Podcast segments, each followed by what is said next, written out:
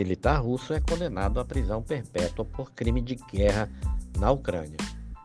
O militar russo Vadim Shishimarin, de 21 anos, foi condenado hoje na Ucrânia à prisão perpétua por matar um civil desarmado no primeiro julgamento por crimes de guerra desde que a Rússia invadiu o país no leste europeu.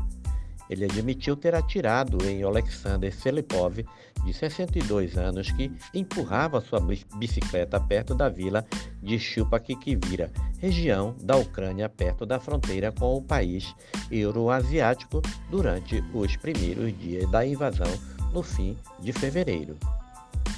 Shelipov morreu no local a poucos metros de sua casa, segundo a procuradora-geral da Ucrânia, Irinha Verendikova.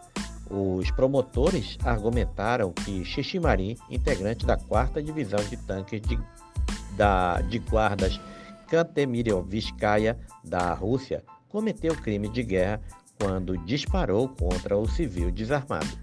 Em seu depoimento, Shishimarin disse que recebeu ordens para atirar em Shelipov, porque o idoso estava ao celular. Os militares temiam que ele relatasse sua localização depois de eles terem roubado um carro para fugir de uma batalha no local próximo. Na semana passada, a viúva de Shelipov perguntou ao militar, ainda em julgamento: Por favor, me diga o que você sentiu em relação ao meu marido. Xixi respondeu: Eu admito a culpa. Entendo que você não será capaz de me perdoar. Peço perdão pelo que foi feito. Durante o julgamento do militar, o Kremlin, sede do governo russo, disse que não tinha informações sobre o julgamento e que a ausência de uma missão diplomática na Ucrânia limitava sua capacidade de fornecer assistência jurídica, mas negou que seus militares tenham cometido os crimes de guerra. Um julgamento separado envolvendo dois soldados russos acusados de crimes de guerra no suposto bombardeio de alvos civis na região de Kharkiv, no nordeste da Ucrânia, está em andamento. A Procuradoria-Geral da Ucrânia diz que análise de mais de 40 casos para julgamento de crime de guerra. Autoridades no país afirmam ter registrado mais de 10 mil violações do tipo, incluindo ataques a hospital. Xixi era comandante de divisão de tanques Katemirivskoya no, que, no dia em que assassinaram o civil.